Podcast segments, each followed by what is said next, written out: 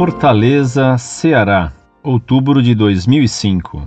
Professor Orlando, parabéns pelo conteúdo do site. Às vezes a impressão que eu tenho é que o site Monfort é a única fonte, seja religiosa, seja leiga, que está totalmente de acordo com a verdade que a Igreja Católica professa. Eu fico encantado com o senso lógico, coerente, racional e, por que não dizer, cristão, religioso, fiel, verdadeiro, caridoso com que os senhores tratam e respondem a todas as cartas que lhes são enviadas. Deus os abençoe e que Nossa Senhora, obra-prima da criação de Deus e dispensadora de todas as graças do Espírito Santo, esteja sempre guiando os passos desta instituição. Gostaria de enviar-lhes um texto que foi inserido no espaço Temas Atuais, no jornalzinho O Domingo, Semanário Litúrgico Catequético, do dia 23 de 10 de 2005, que é distribuído para os fiéis acompanharem a Santa Missa. Esse texto mostra a que ponto as pessoas que são responsáveis pela orientação dos católicos estão, no mínimo, confusas no que estão ensinando, ou pior, no que acreditam estar correto, confundindo a ação do Espírito Santo com os seus próprios desejos. Obrigado, salve Maria. Segue o texto. Temas atuais. Igreja em Novo Pentecostes. Estamos celebrando 40 anos do encerramento do Concílio Vaticano II, e o que importa é retomar não apenas os seus documentos, mas o seu espírito renovador.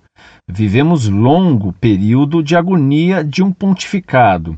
A santidade e a firmeza de João Paulo II, sem dúvida, edificaram o mundo todo. Mas a Igreja viveu um progressivo recuo em relação à renovação conciliar. Do novo Papa, esperamos, na fé e na esperança, a retomada da caminhada renovadora do concílio. O novo Pentecostes não pode continuar freado. Pouco tempo após sua eleição, João Paulo II sinalizou para a volta à grande disciplina na Igreja, rigor na legislação, na liturgia, na doutrina.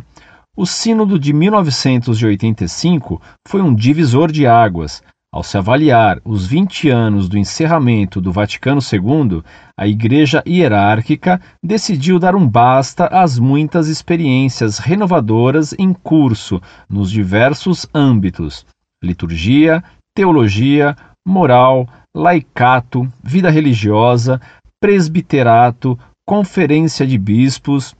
Houve fortes conflitos do Vaticano com teólogos, conferências de bispos, conferências de religiosos. Ouçamos o que o Espírito diz à Igreja e continuemos abrindo espaços para os caminhos renovadores trazidos pelo Concílio. Lembremos alguns: a leitura orante da Bíblia pelo povo, a dinamização da eclesiologia de comunhão e participação, uma igreja missionária a serviço do reino, a serviço dos pobres. E há ainda o pedido do concílio para uma liturgia participativa, ativa, piedosa e não cheia de proibições e restrições, como ultimamente vem ocorrendo. Sejam continuados os esforços de busca de novos caminhos para o presbiterato e também para o ecumenismo, o diálogo religioso, o diálogo com o mundo, política, economia, ciência, e que se torne realidade a opção preferencial pelos pobres. Retomemos o Concílio Vaticano II e, em obediência ao Espírito Santo, continuemos profeticamente a renovação da Igreja. Fim do texto. Muito prezado, salve Maria. Que Deus o recompense por suas boas palavras com relação ao site Monfort. Pedimos a você que se lembre sempre de nós em suas orações. Li com atenção o documento dominical que você me enviou. Achei muito interessante não só o que nele se diz, como principalmente a coincidência do que ele diz com outras manifestações recentes, depois do Sínodo de Roma. Com efeito, após o Sínodo, convocado por Bento XVI para coibir os abusos contra a Eucaristia nas missas, começaram a pipocar pronunciamentos de modernistas defendendo a retomada do espírito do Concílio Vaticano II. tal e qual se faz nesse folheto dominical, o Domingo, Semanário Litúrgico Catequético, 23 de outubro de 2005. Na Itália, houve críticas violentas feitas publicamente por padres contra o cardeal Ruini, acusando-o de querer fazer voltar a igreja a um clima pré-conciliar. Ora, o cardeal Ruini foi um dos maiores responsáveis pela eleição de Bento XVI e é um de seus principais apoios na Cúria. Desse modo, atacar a cardeal Ruini é visar o próprio Papa Bento XVI, acusando-o de estar pretendendo fazer a igreja voltar ao que ela era antes do Concílio Vaticano II. E tomara que essa acusação tenha base, que Deus inspire e bem fortaleça Bento XVI nesse propósito. Logo depois foi publicada uma violenta carta aberta contra o cardeal Ruini, presidente da Conferência Nacional dos Bispos da Itália, porque o cardeal condenou uma lei a favor da legitimação das uniões gays. A carta era assinada por Sérgio Giorni, da comunidade de base de São Paulo, em Roma. Portanto, a carta provinha de ambiente eclesiástico. Nessa carta aberta, além de se defender a legitimidade de um Estado permitir oficialmente as uniões gays, o autor se manifesta duramente contra a igreja institucional, defendendo ante ela uma igreja de base, a igreja do povo de Deus.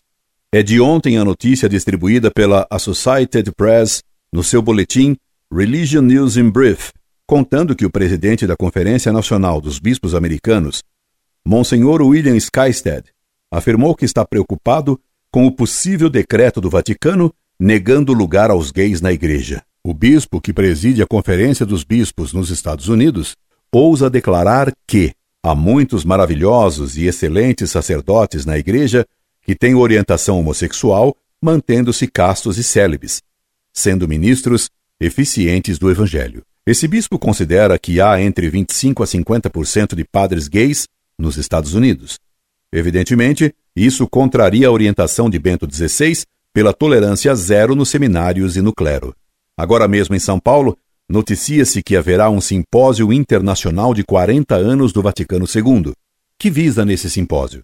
O texto explicativo desse simpósio, texto assinado por Alberto da S. Moreira, diz: 40 anos depois, precisamos refletir sobre o que sobrou desse espírito que animou o concílio.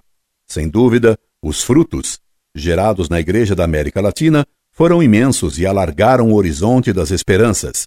Comunidades na base, teologia da libertação, testemunho profético, aproximação ecumênica, compromisso social, desclericalização do cristianismo e tantos outros.